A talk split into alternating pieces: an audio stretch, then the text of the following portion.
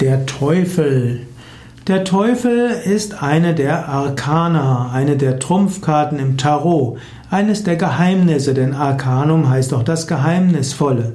Der Teufel wird dargestellt manchmal mit Adler, Klauen, er ist gehörnt oder auch geflügelt. Er steht auf einem Altar und dort gibt es zwei kleine Teufel links und rechts neben vor ihm. Der Teufel hat manchmal eine Fackel und manchmal auch ein Schwert. Der Teufel symbolisiert das Totale und das Widerspruchslose. Teufel symbolisiert auch Macht und Ohnmacht.